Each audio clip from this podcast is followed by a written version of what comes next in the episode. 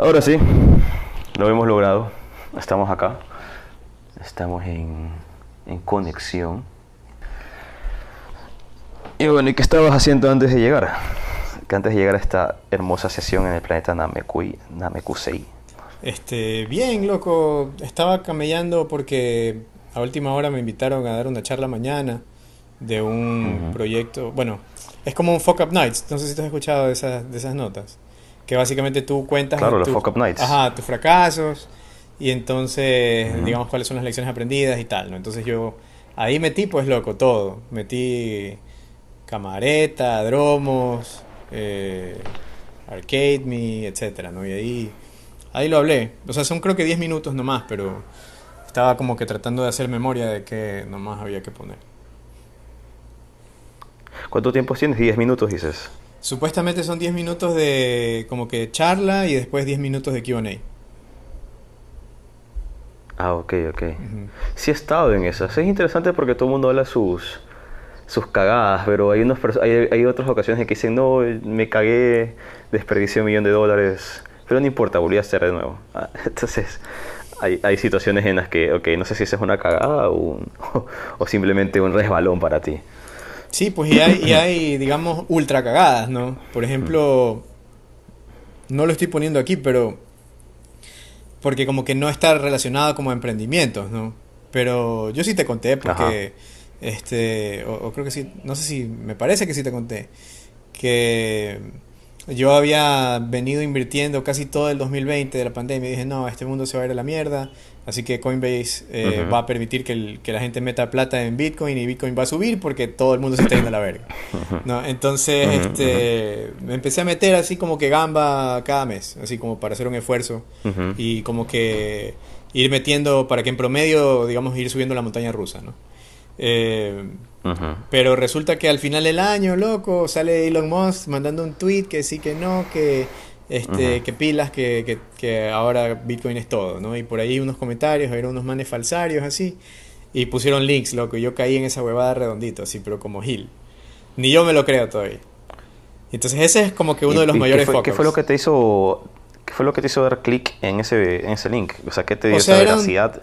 Era un tweet del de man, eso. loco. Y esa vaina te Ajá. mandaba a una página. Y esa página era un medium. Y ese medium era verificado de Elon Musk. Y ese, Elon, ese medium te mandaba un link. Y ese link era el, como quien dice, el scam. Ya, pero era súper convincente, ya, súper convincente. O sea, yo sí visité la página, ¿no? O sea, sí la visité. No para quitarte crédito, pero yo sí esta página está rara. También era fishy, sí, loco. Y la verdad es que yo también cojudo, ¿no? Fishy. Me, me, me, me emocioné y, y lo hice así todo rapidito. Y por, por acelerado Ah. realmente es que valí paloma. Ajá. Porque eh, ya después de lo que tú me dijiste, oye, pero esa vaina se ve media rara, yo como que hice la indagación y dije, "Ve, esa huevada. Y por ahí mismo me di cuenta y dije, qué verga, que vale paloma. Y entonces, ya pues loco, ahí perdí 0.3 Bitcoin. Que digamos, Eso suena bastante. Es el 30% de, de, de, de un Bitcoin, pues, loco. Por eso, entonces, este, en su momento, o sea, de lo que yo había metido antes de que suba, habrán sido como unos, como una luca más o menos. Pero claro, después de haber subido, eh, puchica, eran como 7 lucas después de subir en el día que lo perdí. ¿no? Y ahorita es más. Pero ya Claro, mejor ni pienso en eso. de que está en 60 mil. Sí, pues ahorita ni pienso Claro. en eso, ya ni pienso en cuánto fue, pero ya, ya, como tú dices, o sea, ya me tocó volverlo a hacer, pues, ¿no? ¿Sí me explico? A ver, pero es que eh, eh, es interesante ese, esa estrategia que estás usando. Eh, entiendo yo que, que aplicar eso de que tú metes 100 dólares, como mencionas, mes a mes o en el periodo que tú decidas, a la larga es mejor estrategia que tratar de adivinar el mercado, de ganarle al mercado. Siempre meterle 100 dólares, 100 dólares. A la larga, estamos hablando de 20 años, es mejor estrategia que tratar de ganarle al mercado, porque ganar el mercado es casi que imposible. O imposible, más bien. O sea, es difícil predecir porque es súper volátil, ¿no? Pero obviamente hay ciertas cosas que tú dices, ok, esta nota sí podría estar afectando que suba, ¿no? Por ejemplo, ah, va a haber una rueda de prensa y el gobierno chino anunció que ahora va a hacer que los bancos sean compatibles. Entonces, ah, ve. Entonces ahí como, como que...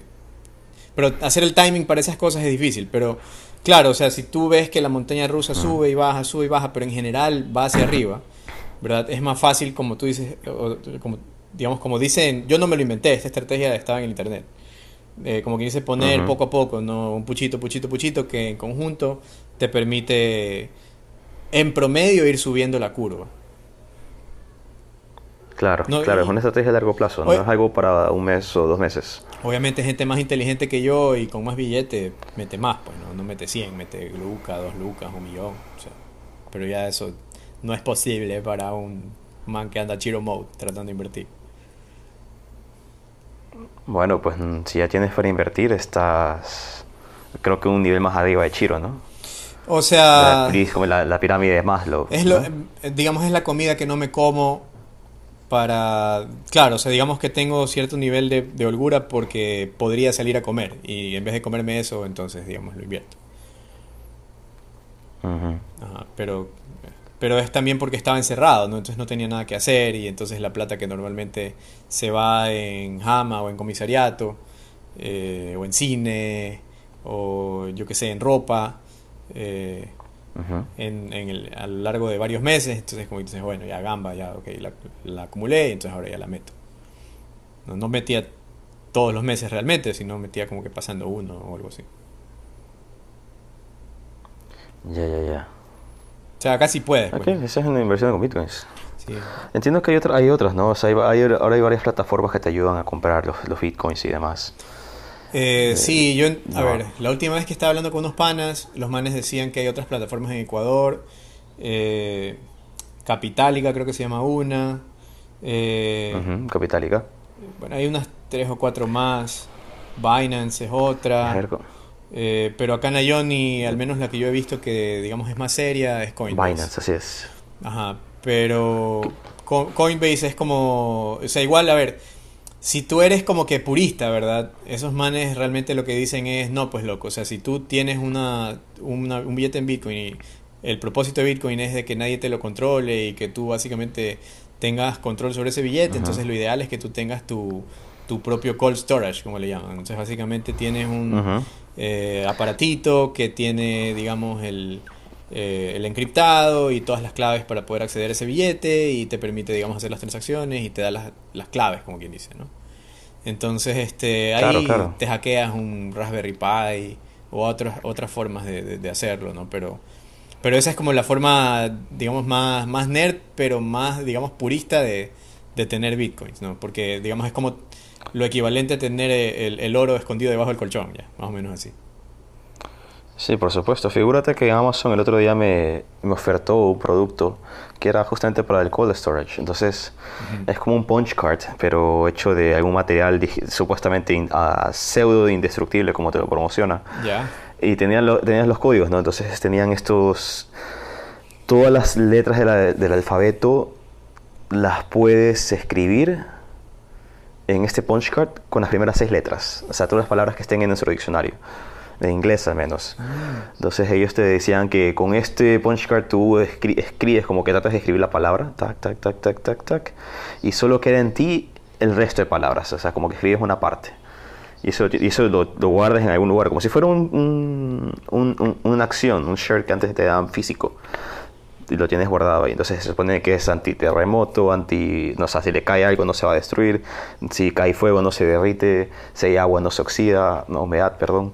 Entonces, esas son las formas interesantes de cómo hemos regresado. Al fin y al cabo, todo esto es digital, pero queremos guardarlo en un lugar. Y este es el, este, este, artefacto que están promocionando en Amazon, es para eso, ¿no? El, dio la vuelta al círculo. O sea, supuestamente, claro, o sea, lo estás volviendo, digamos, físico otra vez, ¿no? Pero lo, interesante es de que se supone, ¿no? Que eh, las vendrían a ser las currencies, no, no, no, sé cuál es la... No es monedas realmente la traducción directa, pero es como que las formas de, de, manejar el dinero, digamos, o manejar eh, el valor, eh, tienen que cumplir ciertas características, ¿no? Entonces, no me sé todas, ¿no? Pero una, por ejemplo, es que eh, lo puedas dividir, es decir, que, por ejemplo, lo puedas fraccionar, digamos, en diferentes partes para que tú puedas, digamos, transaccionar por el valor acordado de un bien que lo puedas almacenar, que lo puedas transportar fácilmente, que lo puedas, este, que todo el mundo entienda lo que vale.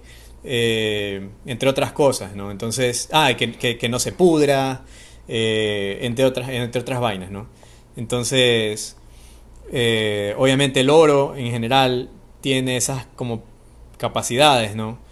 Pero también es un tema de que mientras menos escaso es algo, más difícil va a ser acordar que vale más. ¿No? Y entonces un poquito esa es la lógica de, de, por qué la moneda se devalúa, ¿no? Porque los estados tienen esa palanca que básicamente dicen, ok, este, hay crisis, vamos a imprimir. La máquina de imprimir. Ajá. Eh, digamos, hay, hay este tipo de bonanza, vamos a contraer, ¿no? Y entonces tienen ese como esa palanca de cambios que siempre están moviendo, ¿no? Entonces, lo bonito o lo interesante del Bitcoin es que se supone que ese Satoshi que Nakamoto, que es como el creador o los creadores o quien sea, si es un seudónimo, una persona, un grupo, no se sabe. Eh, pero básicamente hizo Sacotex, ¿no? Entonces cogió, eh, creó esa nota y, se la sacó. Y ese billete de, ese man, poco o nada se ha movido. Entonces, este, básicamente nadie tiene control sobre esa nota, es completamente anónimo. Entonces los gobiernos no pueden mover la palanca, ni tampoco el mismo Satoshi, ¿no? Pero el mismo Bitcoin es divisible, pues entonces Tú puedes comprar fracciones de Bitcoin y de hecho se subdividen en satoshis. Entonces es como que el equivalente del dólar versus el centavo, ¿no? Entonces tú lo puedes dividir y la idea es de que a futuro, mientras esa vaina siga subiendo hasta la estratosfera, eh, ya eventualmente sean los satoshis los que empiecen a tener billetes. Entonces el, llegará el día en el 2050 en donde un satoshi valga 100 dólares o más. ¿no? Entonces esa es un poco la idea. Bueno, yo creo que ahorita. Cuando hablamos de lo que, De lo que perdiste fue 30 Satoshi, entonces. O sea, no sé cuál es la, la, la, fracción exacta, ¿no? A ver, dice.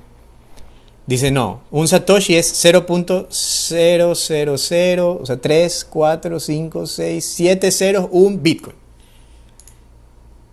Ya, esa es la fracción. Ajá, entonces es como un, ¿qué será? Un septillésimo o octogésimo, no, sé cómo se dice, de Bitcoin, ¿no? Entonces ahorita un dólar vale 1762 satoshis y un satoshi vale 0.00057 centavos a la fecha de hoy, 6 de mayo de 2021. Ya. Pero ya te digo, o sea, el día de mañana, pues un satoshi valdrá 10 dólares, 100 dólares. Ojalá, ¿no? Si es que Bitcoin se vuelve como quien dice la moneda máxima, ¿no? Pero eh, vamos a ver, pues no, nada se sabe. Oye, y esto fue hace 10 años, ¿verdad? Hace 10 años que comenzó a lanzar que el Bitcoin. Sabes que no sé la fecha exacta de lanzamiento. Yo me acuerdo que cuando estaba en, en, en Inventio trabajando con, con, un pana, conversábamos de que, puchica, sería bacán poder tener y poder minar. Porque en esa época el Bitcoin costaba centavos, pues loco. O sea, en esa época hubiéramos podido meter ahí fácilmente 10 dólares por joder y nos compramos N bitcoins, pues, o sea, cagado risa ya. Eh, y después ya que, digamos, volvimos a ver, ya costaba como que 100 dólares y pico así. No, eso fue como en el 2010, 2011, no me acuerdo exactamente. Y... Pero bueno, no teníamos cómo comprar en esa época, entonces valió. Pero, puchica, loco, o sea, si hubiéramos hecho esa nota en ese entonces, es como que. Ese es como que el regret de todo el mundo, ¿no? Antes era Bitcoin, después era eh, Light, después era Ethereum, después era eh, Dogecoin. Eh, como que chuta, me hubiera metido antes, ah, me hubiera metido cuando era cuando valía tontera, ¿no? Entonces, y de ahí, no, no como quien dice, subiste en la montaña rusa, ¿no? Hay que ver, o ah, sea, igual todas estas notas son conjeturas, la normativa es, digamos, incierta en algunos países, no, se sabe. Oye, y justamente, ¿será que Satoshi tú mencionabas que tenía un dinero? O sea, tenía un su propio wallet con alguna, algunas monedas. Este, según tengo entendido, hay un wallet. Porque todo queda registrado. Hay un wallet. Sí, hay un wallet de, Satoshi Nakamoto, comillas, comillas, ¿no? Y tenía ahí, digamos, como algunos bitcoins que, que, digamos, tenía, que estaban rucos, así como desde el 2009, ya desde que se creó.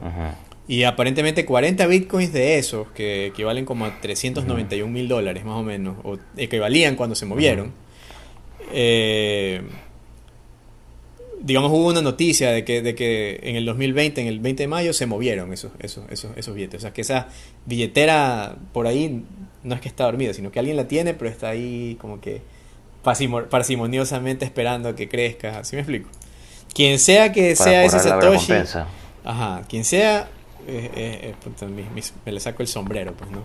Porque, ¿cómo es posible que esos bitcoins se hayan movido? O sea, hay varias opciones, ¿no? O Satoshi Nakamoto es una persona y está vivo, y digamos puede mover bitcoins. Segundo, o una persona o una empresa o lo que sea, ¿no? Segundo, que la billetera tal vez no representa o no pertenece a ese creador, ¿verdad? Y hay otro que tiene acceso. O alguien tuvo acceso y ahora las movió.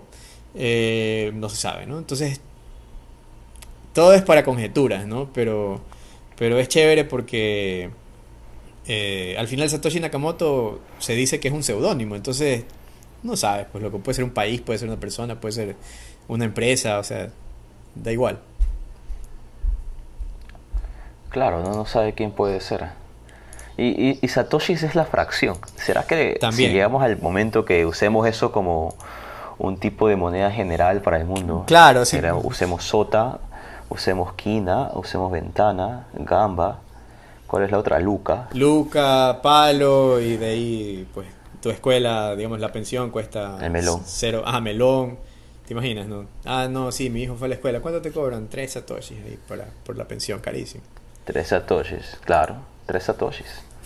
Imagínate, el, el cebolla está como hacen esa moneda, ¿no? De, tú vas a otro país y ver cómo, qué tan caro es vivir allí. Vas a McDonald's y te compras tu, ¿cómo es que se llama la hamburguesa principal de los panas? Ah, el Big Mac Index. Simón.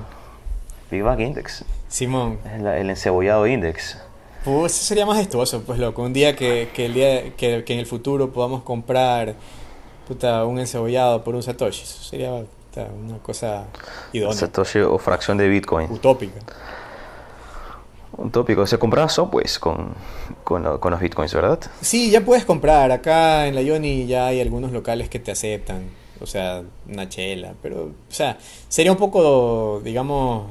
O sea, es un poco gil porque, digamos, como esa vaina se dispara tanto. Imagínate, loco. O sea, en los tiempos viejos del Bitcoin, ¿no? Que la gente se, cagaba de risa y no costaba tanto transaccionar y demás. Ah, sí, me compré una pizza y me la vendieron por 0.3 Bitcoins, el billete que yo perdí. Imagínate, lo que ese, man, ese man que vendió esa pizza ahorita se cae en plata. Entonces, o sea, ahorita con todo el billete que se está haciendo, como que muy poca gente está queriendo como que usarlo para transaccionar, pero es posible que a futuro se usen los satoshis o se use, digamos, alguna variante que permita, digamos, agilizar el movimiento del dinero, pero eso ya, digamos, probablemente tendría que conversarlo con alguien más técnico que yo, que sepa más a profundidad cómo, cómo funciona esta nota, ¿no? ¿A qué te refieres con cómo funciona esta nota? Puchica, loco, o sea, es que tienes un millón de implicaciones, ¿no? Tienes implicaciones este, económicas, eh, legales, monetarias, de inversión, de impuestos. Entonces, todas esas son variables o drivers que como que afectan la decisión de separarse de un Bitcoin. ¿Sí me explico? O separarse de una fracción de Bitcoin. Entonces, puchica, otra cosa es comprar un bien, ¿no? Ah, no, lo voy a intercambiar en, su momento por una pizza, ahora tal vez por un Tesla. Eh, pero, digamos, eh, yo creo que como sube tanto, la mayoría de la gente que tiene Bitcoin y ha logrado amasar algo de fortuna en Bitcoin y puchica, eh, lo va a seguir, va a seguir trepado en esa montaña rusa, ¿sí me explico? Claro, y aparte lo que conversábamos al, conversábamos al inicio es que sí, creo que el límite son 21 millones, no sé cuál es el límite de los bitcoins, pero tiene un límite, ¿verdad? Sí, y, pero el tema está en que a raíz de que se llegue a ese límite va a seguir creciendo porque el avalúo de los satoshis va a seguir subiendo. Por supuesto, entonces eso es lo que voy. Hay un límite para arriba, pero el límite para abajo es infinito también. Entonces, ¿realmente importa? Se me sale de mi especialidad. Claro, yo tampoco soy economista, entonces no sabría decirte, digamos... O sea, se supone que son finitos, ¿no? Y entonces obviamente una vez que llegues al total, eh, lo más probable es de que lo, que lo que siga subiendo es el Satoshi, ¿no? Porque mientras más escaso es algo, más valioso es, en teoría. Entonces, puchica, si el, si el año 2140, que es donde se supone que eh, se debería poder minar el, el, último, último token, ¿no verdad? Eh, ahí se verá, pues, loco, pero hasta que llegue el 2140 no sabemos, me explico. Si es que no es antes. Hoy está incluido la, esta, esta tabla, esta tabla de, que duplicamos la tecnología cada cierto tiempo. La ley de Moore. sí, me imagino yo que, que, ya debe estar contemplado todo eso, loco. O sea, esos economistas están en otro level, pues, loco. Yo, francamente, no, no, no sé mucho, ¿no? Estoy, yo entiendo que esto le llaman eh, una economía cerrada, ¿no? Donde los fees de transacciones son como taxes. Pero, pero el tema está en que yo no soy economista, entonces tendría que estudiar más, tendría que ver cuándo aplica A o cuándo aplica B de todas estas, digamos, teorías y términos. ¿no? Ahorita lo único que puedo hacer es comprar. La economía sí termina siendo una ciencia social, pues a la larga. Sí, eso es lo que alguna gente no quiere entender. Pero es chévere porque... No quiere entender. Sí, pues loco, es que hay mucha gente que dice que, digamos, la solución... Eh, a ver, bueno, lo que volvamos. Ahí, están estos, digamos, behavioral economists, ¿no? Estos economistas comportamentales, ¿no? Entonces ellos dicen que, eh, al menos desde la perspectiva de, digamos, micro, comportamientos son los que afectan la decisión de separarse o no de un dólar. Eh, y obviamente la gente es más irracional que racional, pero digamos, luego de haber tomado una decisión de compra, racionalizan sus decisiones. Eso es lo que dicen algunos. ¿no? no sabría decirte porque nuevamente no soy experto, pero cuando tú multiplicas múltiples de esas pequeñas decisiones, eventualmente llegas a una economía, eh, digamos, a nivel micro y luego, digamos, a nivel de política o a nivel de país, ya ves a un nivel macro cómo eso puede afectar. Entonces, eh, y además tienes estos temas de supply chain y tienes otras afectaciones que eh, otros expertos también ponen en la ecuación. Y, y entonces, bueno, en todo caso para no alargarte el cuento, eh, hay muchas variables que giran alrededor de una decisión de compra o de, eh, digamos, el, precio de un, de, un, de un, bien. ¿no? Hay un jueguito que, que, usan los economistas de las escuelas de negocios, que esto ya es más de supply chain, no es tanto de economía, eh, que se llama el Beer Game. No sé si tú has escuchado. Ok, no, no lo he escuchado. O tal vez no me he olvidado. O sea, es un juego de distribu que, que, digamos, simula, o es una simulación de distribución de, de una cerveza. ¿no? Este es un juego que usan en, en las clases de, de, supply chain, eh, en las escuelas de negocios, ¿no? que básicamente simulan los procesos de, de, las cadenas de valor. Y entonces es como un RPG, ya en donde diferentes participantes como que juegan contra los demás. Y es como un juego de monopolio, ya, pero digamos aplicado a supply chain. Y entonces eh, la idea es de que mientras más información te compartes, eh, digamos, logra hacer colaboraciones a lo largo del proceso del, supply chain, pero cuando falta esa información, los, eh, digamos, proveedores, los, los, los manufacturers, o sea, los, fabricantes y los, vendedores, usualmente no tienen un entendimiento completo de toda la figura y ese entendimiento incompleto eh, digamos, hace que, hayan, que haya un efecto, ya que le llaman como el latigazo de la cola de toro, bullwhip, ya, eh, en donde cada grupo puede influenciar toda la cadena de valor por ordenar demasiado o muy poquito de algo, ya, y entonces afecta, digamos, el precio y afecta todo el proceso de la cadena de valor. ¿No? Entonces, generalmente este proceso solamente habla de, de variables que no tienen nada que ver con billete. Eh, pero una vez que empiezas a meter estas variables o pensar cómo esas podrían afectar, eh, empiezas a tener problemas lámparas. ¿no? Entonces, por ejemplo, ahora en el coronavirus, eh, tenías el tema de que la gente se quedaba acá en, Estados Unidos sin papel higiénico, porque la gente tenía el, el, pánico de que se iban a quedar sin papel y no se iban a poder limpiar la nalga. Entonces, todo el mundo iba a comprar papel higiénico en los lugares. Entonces tú ibas a, por ejemplo, un Walmart, un Harry Titter, todas las estanterías, todos los pasillos de papel higiénico estaban vacíos. ¿Ya? Y entonces... Qué loco. Eso en parte es, un tema de, pánico social, en parte es un tema de que necesitas comprar papel higiénico ahorita porque no sabes hasta cuándo lo vas a tener porque te toca encerrarte por la pandemia, y en parte es un problema de cadena de valor, de distribución, porque no puede llegar con suficiente tiempo el papel higiénico de la fábrica a los Walmarts para que la gente pueda tener su papel higiénico en su casa y se pueda limpiar la nalga. Entonces es un cae de risa porque todo está conectado, ¿no? Entonces tienes estas decisiones de, digamos, economía comportamental, irracionales, que luego terminan afectando cadenas de valor. Entonces, no soy experto en esto nuevamente, pero es súper interesante cómo eh, todos estos mundillos están, digamos, diferentemente conectados. Y entonces lo mismo ocurre con las monedas. Entonces tienes, por ejemplo, el Bitcoin que se dispara. ¿Por qué? Porque obviamente hay demasiados dólares o se están imprimiendo muchos dólares o porque la economía se está devaluando o porque la gente quiere asegurar su inversión en algo más estable que, eh, digamos, eh, el Estado no le puede meter mano o no tiene control. Entonces, bueno, en fin, o sea, e, eso hay, puchica, labia para largo, ¿no? Claro, pues no, eh, eso iba con la pregunta de las ciencias sociales, a la larga es filosofía de lo que estamos hablando, ¿no? O sea, ahorita acabas de hacer una, un ejercicio mental de decir, bueno, si pasa esto, por ejemplo, va a pasar esto de acá. O sea, hay una consecuencia de cada acción. Y, y es imposible tratar de, adivinar qué va a pasar. Creo que esa es la, la, la, la conclusión de esos ejercicios, que es difícil que lo puedas manejar o predecir todo lo que vaya a pasar regresando al inicio, cuando hablábamos de que tratar de ganarle al mercado es imposible, nunca sabes qué puede pasar. ahí está, ¿no? Un poco de, economía, un poco de, criptomonedas, un poco de, ciencias sociales.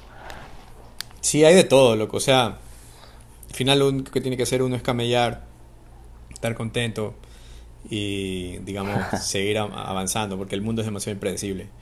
Eh, ahorita puede ser que tengas billete o estabilidad, mañana puede que no tengas nada, pero digamos lo importante es que uno se sienta contento con lo que está. el, el, Haz el bien sin mirar a quién. El que, el que está más feliz es el que menos tiene o el que menos necesita, eso es lo que también dice. Como también dicen, cada quien carga su cruz.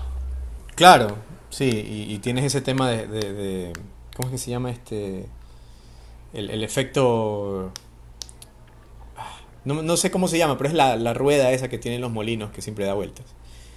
Pero es como que eh, muchas veces nosotros nos, nos eh, en la vida, ¿no? O sea, en el trabajo y todo lo demás, que tú creo que hemos hablado contigo de estas cosas. Eh, a veces uno como que termina cuestionándose si está haciendo lo que, lo, que le hace feliz, ¿no? Y ahora está el tema de que la generación de cristal siempre quiere estar contenta y nosotros como millennials a veces caemos en eso también de que chuta, no estoy haciendo lo que me apasiona, eh, quiero como que tener libertad, ¿no verdad? Y entonces el tema está en que siempre estamos mirando el siguiente hito y no estamos, no estamos pensando que lo que tenemos ahorita capaz que está bien por el momento. Eh, no. Pero bueno, pues tampoco hay que ser gil, ¿no? Y, agachar cabezas, hay que ser estratégico y ver cómo, cómo se toman siguientes pasos. Claro, son tantas aristas que se presentan y, cometemos el clásico parálisis por análisis. y, no seguimos, no seguimos adelante. Ese, es el cáncer que yo tengo en el cerebro. Parálisis por análisis. No me deja. Parálisis por análisis. Claro, siempre pienso demasiado. Y me quedo frío. ¿Y, y, has mejorado eso? ¿Cómo te ha ido estos últimos meses? Chuta, chévere que me preguntes eso. La verdad es que no. No, no sé. Eh, Creo que tengo menos parálisis por análisis que antes, porque estoy tratando de tomar más decisiones, digamos, eh, digamos, un poquito más arriesgadonas. Pero eh, es como una especie de, de zona de confort. Sí, pero es como un poquito más como entrenamiento, me explico. No es tanto como. Eh, no es tanto como ok, voy a lanzarme al vacío de una, ¿sí me explico? Sino que es como más estratégico, ¿no? Como para probar, ah, ya, ¿cómo me va? Ok, en función de eso, pruebo una hipótesis, de ahí lo siguiente. Eh, y ahora que ya como estamos empezándonos a vacunar y digamos mi esposo y yo ya estamos vacunados, entonces ya fue. Ya podemos como que tomar riesgos como de viajar y notas así, ¿no? O, de conversar para ver qué, qué, se puede, qué se puede armar, qué proyectos se pueden hacer, ese tipo de cosas. Vale, antes tenías una, una, variable que era puedo contagiarme y morirme, potencialmente morirme. Claro. Ahora ya no está esa variable, ya no tengo que pensar en eso. Hasta que no salga una cepa que me pueda matar de nuevo, no. O otra variable que no, no hayas contemplado. Y tienes que volver a ejecutar tu fórmula, tu algoritmo para ver qué resultado te da. Claro, pues ya hay variables que tú no puedes controlar, pues loco. Si empieza una guerra mundial, no puedes hacer nada. O sea, toca resolver. ¿Tú has escuchado la siguiente frase que va más o menos así. Las cosas se resuelven por sí mismos. Sí, hay gente que dice así, loco. Hay gente que, que, piensa en que las cosas se resuelven por sí, por sí solas o que las cosas caen por su peso, por su peso propio. Eh, y hay otra gente que como que dice, no, tú resuelves todas las cosas, tú eres el dueño de tu propia vida, eh, lo que te dice el típico coach, ¿no? Que el, ah, le tienes miedo al éxito. No, tú tienes que crear tu propia vida, ¿no? El típico eh, vende humo. Pero en todo caso, bueno, no, no siempre, pero el típico motivador vende humo. Que no te vende más que eso. Este, porque sí hay coaches que te agregan valor. Eh, pero en fin, este, claro, la típica es, es eso, ¿no? O sea, mucha gente piensa así, pero yo me atrevería a decir que hay que tener un balance de las dos cosas. Eh, o sea, yo creo que tú puedes controlar un porcentaje de tu vida y el resto es, es, zorrazo, el resto es suerte, ¿no? Eh, pero obviamente... Hay una lectura de eso. Sí creo. Eh, no, lo que te iba a decir es que el camello te alista para cuando la suerte te toca la puerta. ¿ya? Si te toca como quien dice rascándote la panza, no puedes tomar la oportunidad y entonces al final la suerte se convierte en oportunidades perdidas. ¿ya? Pero si digamos te coge camellando, entonces eh, tú puedes decir, ya chévere, dale, ¿verdad? Y por lo menos puedes hacer un intento y si la cagas, la cagas, pero por lo menos aprendes, pero por lo menos la puedes tomar, me explico, o sea, puedes tomar la oportunidad y estrellarte, por lo menos. ¿Sí me explico? Entonces igual lo mejor que puedes hacer es seguir estudiando, camellando, aprendiendo, intentando cosas, o sea, para que... Y además esas cosas te llevan a más cosas. A veces tú ni sabes, en retrospectiva, después te das cuenta, ah, eso me sirvió para lo de acá. Claro, claro. Creo que ahí yo tendría otra posición que es que depende de qué estés camellando o qué significa camellar. Dado que mm. podemos ver cómo ahorita el mercado de, de el que ahorita está en boga, ¿no? TikTok, TikTokers, influencers, no, no todos, pero algunos no tenían un trabajo per se. Y es un trabajo que ahorita es muy remunerado, inclusive mejor de lo, de lo nuestro. Entonces ve, va más de lo como quien dice, como estamos hablando en su momento, de lo que te gusta, de lo que te apasiona hacer y resulta que eso es beneficioso.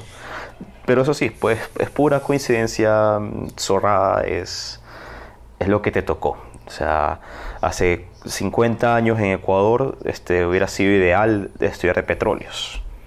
Nada de tecnología. ahorita, tuvimos la suerte, al menos yo considero la suerte que cuando estudié tecnología y estoy aquí. Es verdad. O sea, yo también creo que tuve esa suerte porque en algún momento yo también podría haber escogido otra carrera, ¿no? Pero incluso si no programo hoy para en el día a día, yo sé que, digamos, si las cosas se ponen peludas, me toca aprender y puedo programar. Si me cachas. ¿no? Eh, no así en otras disciplinas, ¿no? O sea, es más difícil, yo creo, eh, entrar en la curva de aprendizaje de programación si toda tu vida te has dedicado a otra cosa. Eh, no imposible, pero lo puedes hacer, ¿no? O sea, pero, pero, pero yo creo que para nosotros, digamos, el simple hecho de haber estado en tech nos ayuda a ver las cosas que están a nuestro alrededor tras el lente de cómo funciona la arquitectura detrás. Tal vez no funciona el código como tú te lo imaginas, pero por lo menos sabes que A se conecta con B, eso hace streaming a C, etcétera, ¿no? Y eso también te, te, ayuda a, a, ver en qué iniciativas te quisieras meter y en qué iniciativas no te quisieras meter. Por ejemplo, eh, tal vez yo ya soy muy viejo para estar haciendo TikTok, o tal vez no, pero lo que sí te puedo decir es que eh, eh, digamos, habían rumores de temas de privacidad, habían rumores de temas de dónde estaban los servidores, habían rumores de que la empresa nació en China. Eh, entonces, digamos, tomé una decisión informada de no tener un TikTok. Eh, a pesar de que podría estar cantando, yo qué sé, pues alguna canción en patineta y, haciendo plata. Bueno, siguiendo los trends, ¿no? Eso es lo que, lo que es interesante del, del TikTok, son los trends que, que están de moda, el, el, challenge que tienes que hacer. Simón. Claro, entonces ese, ese es el camello de, del día de hoy. Eh, y que probablemente puedas irte por no, tratar de no quedarse en paraliza, paralizado por lo que va a venir. Caer por su, las cosas caen por su propio peso, ¿no? Verás, eh, en el trabajo me sucede mucho todos los días, todos los días, que tenemos un montón de trabajo por hacer y antes yo me ponía a, a, a tratar de crear una agenda y esta agenda nunca la cumplía porque siempre cuando llegaba el momento de resolverlo, como lo tenía planificado, no, ya alguien lo había resuelto de otra manera más sencilla, más práctica, más pragmático. Y ahí dije, ¿sabes qué? Nunca más. Llega el momento de que tengo que hacer la facilitación del taller y en ese instante lo resuelvo. Y mm. confío en que todo lo que ha pasado en mi vida, todas las decisiones buenas o malas que me he tomado hasta el día de hoy, me llevarán a ejecutar esto de la mejor manera. Mi vida es más tranquila, no, no sufro.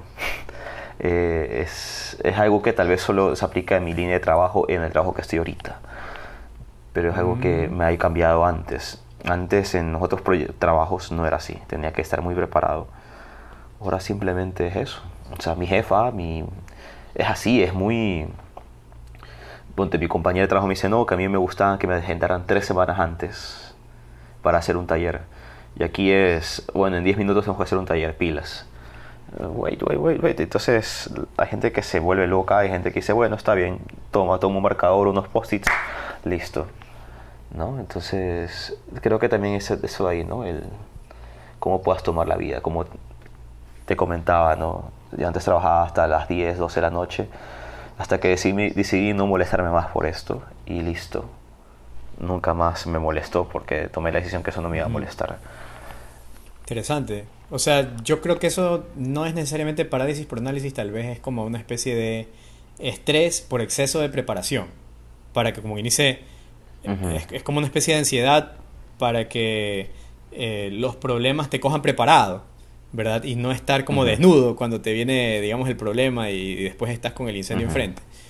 Eh, chuta, la verdad es que eso yo no adolezco tanto de eso porque yo siento que como que sí tengo la capacidad de hacer, de, ser como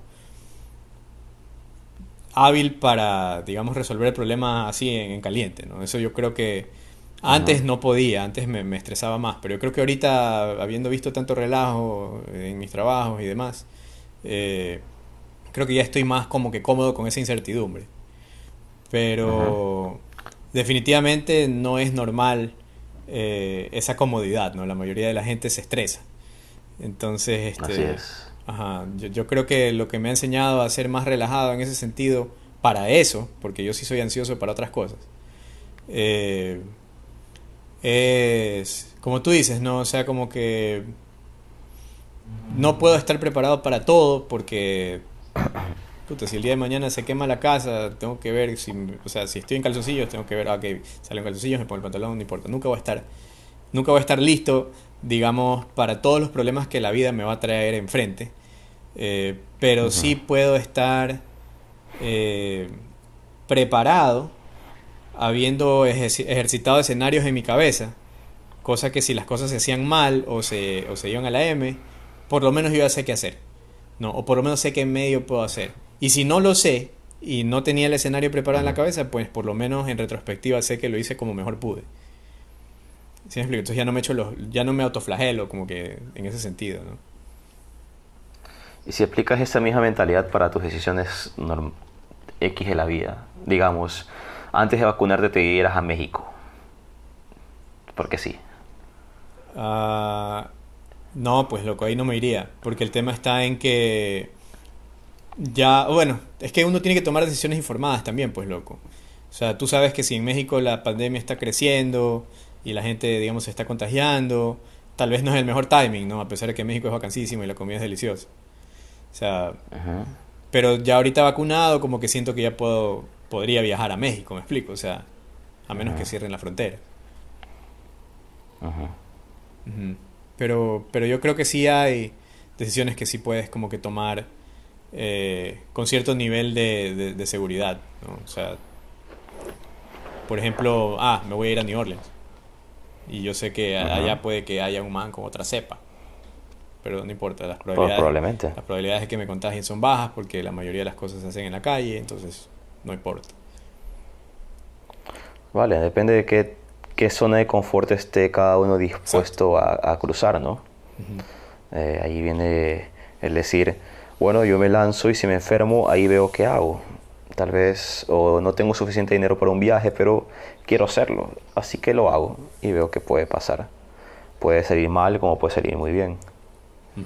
Creo que eso es lo que todos tenemos que encontrarnos y ver qué punto uno está dispuesto a cruzar.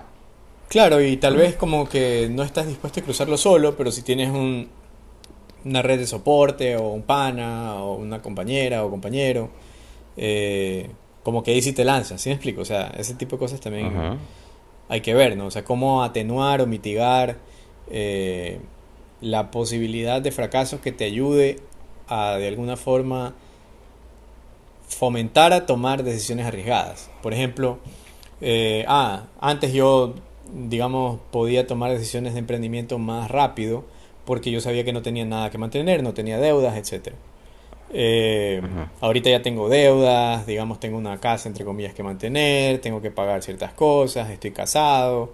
Entonces, como que ya no es tan fácil coger y lanzarse directamente a, a- a- al- a la piscina, ¿no? Y a ver, bueno, vamos a ver, voy a empezar a hacer un negocio de, yo qué sé, X. ¿No? Entonces, eh, pero, eh, si tienes cierto nivel de estabilidad y sabes que las personas que están a tu alrededor te van a apoyar y que si te va mal, digamos, no te van a estar diciendo baliste, sino que te están diciendo, bueno, ya, ¿qué aprendiste y ahora qué vas a hacer? Eh, como que te duele menos lanzarte a la- al vacío, ¿sí me explico? O sea, como que te, te va, te, te va a dar menos aversión. Oye, ahora hace un momento estaba hablando de TikTok. ¿Qué, qué tú, parece que tuvieras un- una posición como negativa por lo que me mencionabas de, de que ya había privacidad. ¿Tú le ves algo positivo o algo interesante en todo caso, más que positivo o negativo, interesante, particular de TikTok? Yo creo que TikTok es bacán. O sea, a mí me parece que es una red social chévere. Eh, me parece que la gente la está usando de una forma interesante, creativa, eh, etcétera, ¿no? Y obviamente se conecta a las otras redes sociales de manera que viralizas más el contenido, jalando así más gente aún a TikTok. ¿Sí me cachas? Entonces eso hace que sea interesante ver de una forma como curiosa, oye, ¿qué será esa vaina? ¿Me- ¿Será que me meto o no me meto? Pero yo no tengo, es más por temas de que no confío tanto, digamos, en las infraestructuras, digamos, que no están en una jurisdicción estable. ¿no? Si el día de mañana, por ejemplo, TikTok pasa a ser una empresa estadounidense, por ejemplo, o es comprada por una empresa estadounidense donde las regulaciones son mejores y la ética es mejor y el control de acceso de datos también, eh, y no está vinculada a un gobierno X por ahí que te puede meter mano en la base de datos, entonces. Capaz que ahí sí me creo un TikTok. Sí me cachas, pero eh, bueno, y también por otro lado me da pereza de tener otra red social más, ¿no? Pero en general yo creo que TikTok es bacán y, y es, y es útil. O sea, digamos para entretenerte, lo logra. ¿no? Entonces, tal vez en ese sentido eh, me parece chévere. No, tal vez no es para mí ahorita. ¿No, no te hace clic con algún tipo de, de requerimiento de tu vida social, electrónica, digital? No, ninguno de mis panas, la, la verdad, tiene TikTok, ¿no? Y si tuvieran, probablemente, eh, como ya estamos más viejos, como que serían como, como un bicho raro. Pero, ya. Esas son las redes sociales de ahora. Y cuando tú eras más pelado, ¿qué red social te gustó bastante? Si es que sigues usándola todavía o no la, ya la dejaste de usar. Chuta, loco, acuérdate, pues, loco, que nosotros teníamos High Five y esas notas que la gente ahora ni siquiera sabe qué son. O sea, antes de. High Five era, no sé si era una red social realmente, pero se podría decir que entre comillas que sí. Estaba el BlackBerry Messenger. Y antes del BlackBerry Messenger estaba el Microsoft Messenger. Y antes del Microsoft Messenger estaba Ajá. el SMS y estaba Google Talk y demás, ¿no? Y entonces eran redes para conversar, solamente que eran privados, chats privados. Eh, pero igual la gente se mandaba cosas por ahí y correos electrónicos, habían cadenas y Google Groups y Google Wave y todas esas notas, o sea, que ya pues, o sea, nosotros hablamos de eso y ahorita esos productos ni existen. Pero al final, como tú decías, no, es lo que te tocó en tu época. Probablemente yo ya no llegué, por ejemplo, al Mirk, pero eso también se podría decir que era una red social, solo que más rápido, porque era un chat en donde todo el mundo se metía en los canales.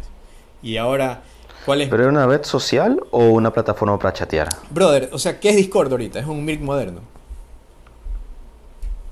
Sí, solamente que tiene audio.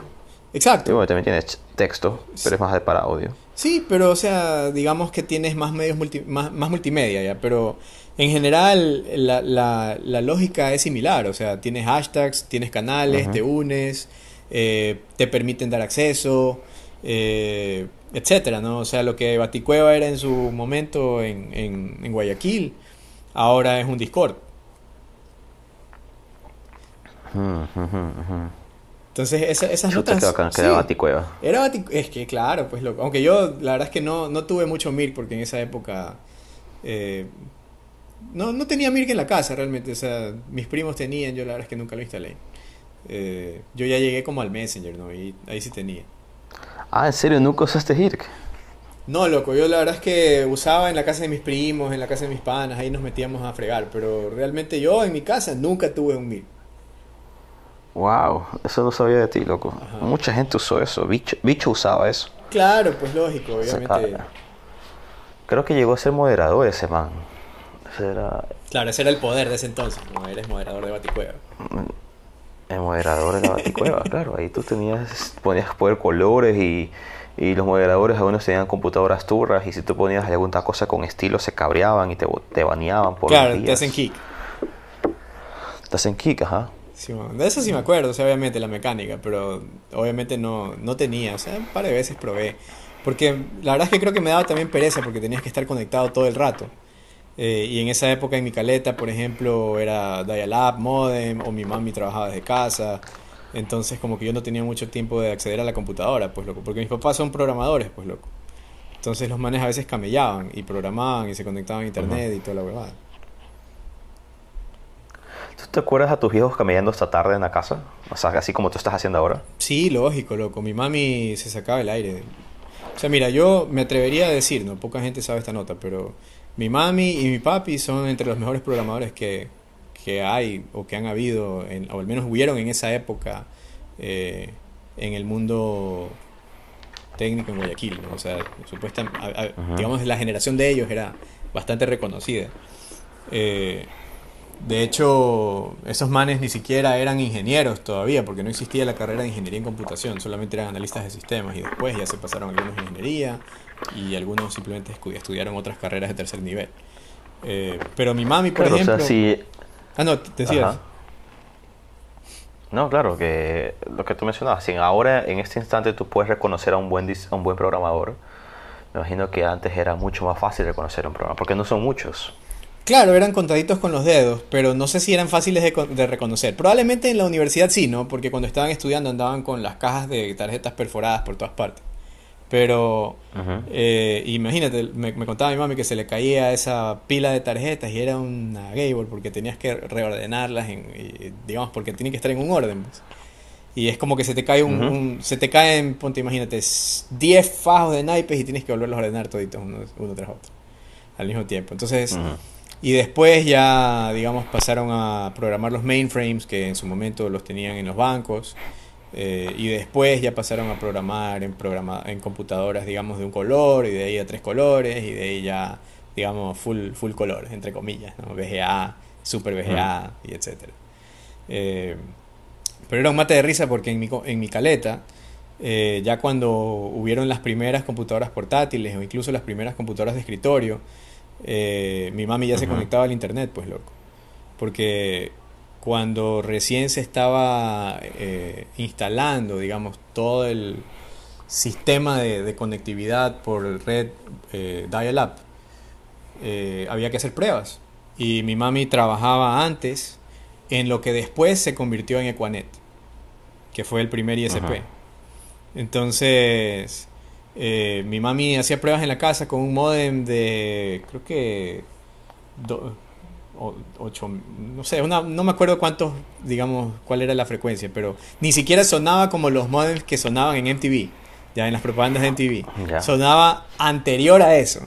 Ya, y después ya era más retro. Era más retro, sí. Y de ahí cambió a un modem rápido, entre comillas, que era el que sonaba como que el piriri, ya ese, ese de ahí. Pero creo que era 4400, una vaina así, era de esos, esos números ya. Entonces, yo a veces como que hablaba por teléfono y la man se conectaba por el, por el dial-up en esa época y se cabreaba porque estaba como que probando, eran unos como Mirks, pero en DOS, loco. Entonces los manes mandaban comandos así en DOS y con eso mandaban el mensaje, ya, para hacer las pruebas iniciales. Y después programaban, o sea, recibían otro, otro man de otro lado del mundo que les mandaba desde el IP. Entonces los manes ya sabían, IP tanto, mandó esto, y entonces anotaban el mensaje y así. Pero era como que el proto chat, ¿sí me cachas? Entonces esas notas primero implementaban, sí. Y mi viejo, en cambio, eh, se, entiendo yo que ayudó en la implementación de los primeros, eh, de los primeros códigos Swift. En, ajá, y, y después ya mi mami, sí, y después ya mi mami también estuvo metida en el tema de los sistemas transaccionales de los cajeros y notas de esas, pero ya obviamente todo ese, todo ese tema probablemente está obsoleto o ha crecido como cebolla o quién sabe, ¿no? Pero en su momento los manes eran pro. Ya después ya se desligaron del mundo del software, Bimami se salió. Y todo eso está programado en COBOL, creo, ¿verdad? COBOL, Fortran, C++, eh, todo, todo lo que tú te imaginarías que alguien programaría en esa época los manes manejaban, porque tenían que manejar diferentes lenguajes para diferentes cosas. Qué loco, todas esas cosas, loco. MySQL. Y ahora todo está en JavaScript. ¿Sabes que no, loco? Yo me atrevería a decir que todos esos sistemas retro, al menos el core, funciona todavía con, con los mismos lenguajes de programación, pero digamos, versión más moderna eh, y, las, y bases de datos también actualizadas, ¿no? Pero digamos que yo me atrevería a decir que ha crecido como cebolla. ¿Sí me cachas? O sea, el último layer, digamos, tal vez ya es JavaScript o, servicios, como que dice, software as a service, ¿no? Pero son pocos los bancos que, digamos, realmente están eh, haciendo reingeniería completa de toda su plataforma, de todo su stack, ¿no? Porque es un trabajo salvaje, pues, ¿no? Entonces... Eh, Por supuesto. Digamos que ya es un tema de, ya, ya difícil, probablemente demasiado gigante como para tratar de resolver. Eh, por eso es que las, plataformas como servicio, ¿no? como Play, eh, se están haciendo más populares, ¿no? porque primero son más lean, segundo todo es online, tercero tienen todo a, base de API. Eh, entonces, digamos, cualquiera se puede implementar una solución fintech usando esas plataformas, ¿no? y, los bancos no tienen cómo competir porque no son así de ágiles y sus plataformas no tienen esa flexibilidad. o son pocos los bancos que la tienen, por lo menos. Claro, y también bancos, o sea, imagínate, tienes un banco con millones de personas utilizando y pronto cambia. Hmm. O sea, no, o me hackearon, o me hicieron phishing, o un sinnúmero de cosas, pero no se me ocurre que el banco ha actualizado. Si el banco ha estado de la misma forma los últimos cinco años y pronto cambia, entonces también mm, puede ser por lean, puede ser porque hay burocracia dentro del banco, pero también llegas al punto de, ok, ¿cuál es la percepción del público? Claro, y, que no te sorprenda que, todos esos sistemas estén tan mal implementados o, sean tan viejos que, eh, digamos, tengan como huecos que, sean fáciles de penetrar, ¿no? Para una persona que tal vez tiene los accesos. Entonces, por ejemplo, eh, yo había escuchado un escándalo que hubo en no sé qué país de Latinoamérica, en donde una persona había empezado a transaccionar eh, que había trabajado en un banco y que como que se había instalado ahí un pequeño como cron ahí, un programita que estaba corriendo, eh, que digamos se, se, pasaba un centavo por cada, o 0.01 centavos por cada transacción que el banco hacía. Entonces imagínate pues loco, o sea, 0.01, 0.01, ¿y cuántas transacciones hace un banco en una hora? Imagínate, entonces lo mandó a correr, creo que entiendo, según había leído ese artículo, había escuchado, creo que era un podcast. Eh, creo que lo mandó a correr como por una semana o, media semana, una nota así para que nadie se diera cuenta, lo cerró y ya tenía una cuenta con bien mm, dineral. Pues. Por supuesto, un montón de dinero. Entonces ese tipo de notas, por ejemplo, eh, obviamente tienes que ser bien, bien hacker o por lo menos saber cómo funciona todo el, todo el, todo el stack para ver dónde vas a pinchar, ¿no? Pero, eh, pero ese es el, ese es la amenaza de esos sistemas viejos, pues, ¿no? Que tienen múltiples sistemas también viejos integrados ahí eh, a la balurda unos con otros. Ese es el punto de los sistemas, ¿no? Bueno, yo quería discutir cómo podemos hacer otro tipo de... La otra vez, el día lunes, hablamos de formas, son más bien secciones, formatos es la palabra que estoy buscando, perdón. Formatos para poder tener una parte dentro de, de lo que estamos armando ahorita, el podcast. Entonces, hablabas de tener como un tipo de invitado anónimo, que es una tercera persona que se sumara a esto de acá. Ese era uno, ¿verdad? Sí, sería chévere. Bueno, ahorita estamos haciendo como una prueba de hipótesis, ¿no? Pero yo creo que ha salido bastante bien y yo creo que sería interesante ver cómo podemos seguir llevando esto, digamos, con cierta frecuencia, ¿no? Eh, y ir invitando gente, loco, y sin estructura. Yo creo que las conversaciones entre panas llegan a puntos interesantes cuando la gente tiene un capital cultural interesante también eh, y puede conversar de cosas eh, que, que, despiertan curiosidad, loco. Y, yo creo que faltan espacios así, especialmente en español. Bueno, entonces ese es el formato que tú mencionabas. También otro formato que se me ocurre, en el cual hayan temas X, no sé, se me vino, se vino a la mente el capítulo de South Park que, que criticaba, a, no más que criticaba, hacía mofa de Family Guy. No sé si te acuerdas. Que básicamente decían que la forma en que Family Guy hace los episodios es que tienen una piscina gigante a morsas y estas morsas llevan una pelotita así como tipo Minority Report que caía la pelotita y en base a lo que salía, que era totalmente aleatorio, creaban escenarios. Porque si te acuerdas, en Family Guy son, es una linda línea de tiempo del episodio. Y en medio del episodio salen episodios como micro nano episodios, cosas de, de, 10 segundos. Entonces que ese salto lo hacían de esa manera, no todo muy, muy, muy conjugado. Entonces, teniendo eso en mente, puede ser que tengamos temas, digamos, ahorita hablamos de criptomonedas, hablamos de de ciencias sociales, lo que sea. Ah, ya te entendí. Pero podríamos hacer, podríamos hacer que tú y yo tengamos acceso a estos temas. No sé si es lo que estás pensando ahorita, pero veamos lo que, se te viene después de que termine. Y podemos hacer que yo hable del tema, o alguien de los dos hable del tema, y tratamos de seguirle el tema a la otra persona. No sé de qué tú estarás hablando. Tú estarás, te salió el tema o escogiste o lo que sea, como sea que se define esto aquí, criptomonedas. Entonces comienzas a hablar de eso y, te tengo que seguir, como si fuera un tipo de impro. Exacto. Pero en base a, a, en base a temas. Entonces uh, sale South Park, sale aire acondicionado. No sé, pues hay que ver qué, qué diccionario vamos a construir en base a esto pero puede ser que, puede ser que sea otra, otra parte de la sección, ¿no? Una sección de, o una un formato para hablar. Sí, loco, no me, me parece súper chévere. De hecho, es como una, una, Sí, ¿qué se te ocurre a ti? O sea, bueno, yo he visto algunos podcasts chéveres eh, en donde, digamos, también tienes un tema de preguntas y respuestas y, también tienes, digamos, una, un componente, digamos, aleatorio o, que hace como que, las cosas sean más chéveres. Entonces, por ejemplo, eh, eso me gusta porque podría ser, en un principio, ¿no? ¿verdad? Que nosotros tengamos como una especie de, de, caja de sorpresas en donde sale cualquier cosa, ¿verdad? O sale un cierto número de, temáticas, ¿verdad? Pero tal vez en un futuro podría la comunidad mismo proponerlos.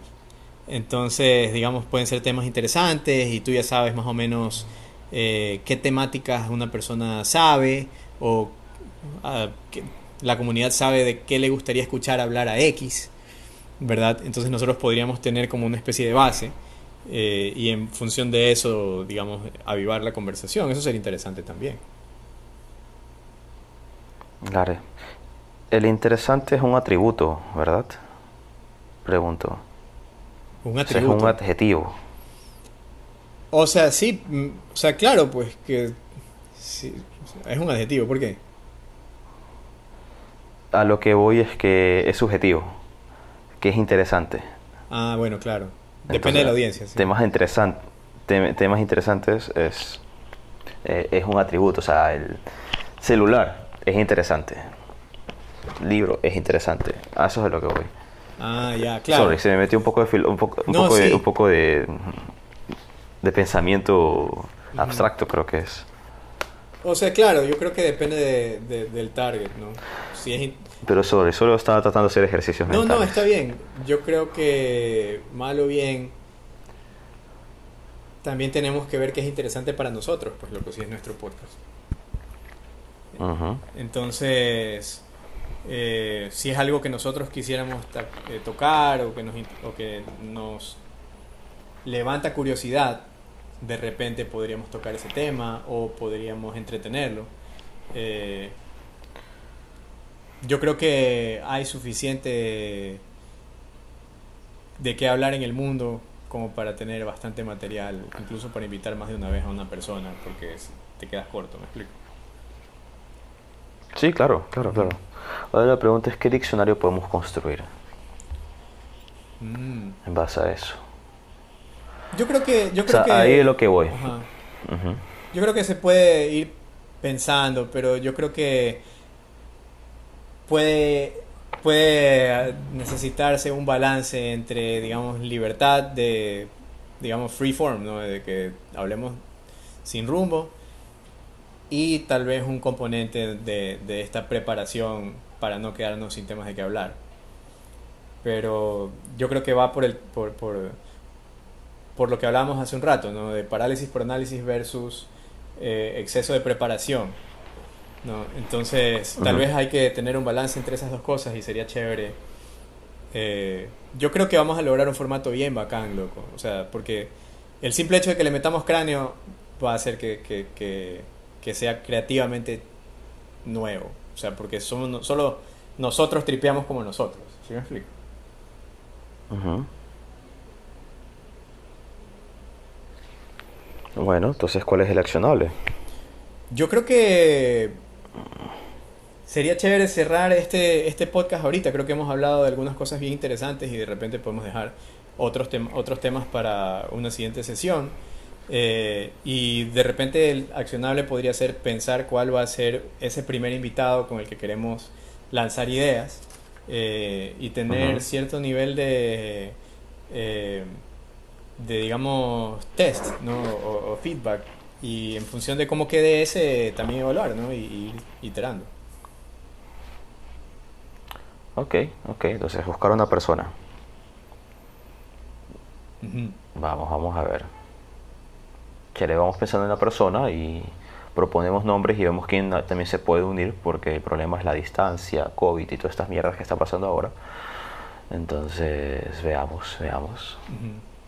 Yo creo que sí, ya tengo algunos en la cabeza, entonces seguro va, va a estar chévere. Ah, ok, buenísimo entonces. Voy a parar de grabar en este instante. Ah, cierto, yo también. A ver, paro de grabar en 3, 2, 1.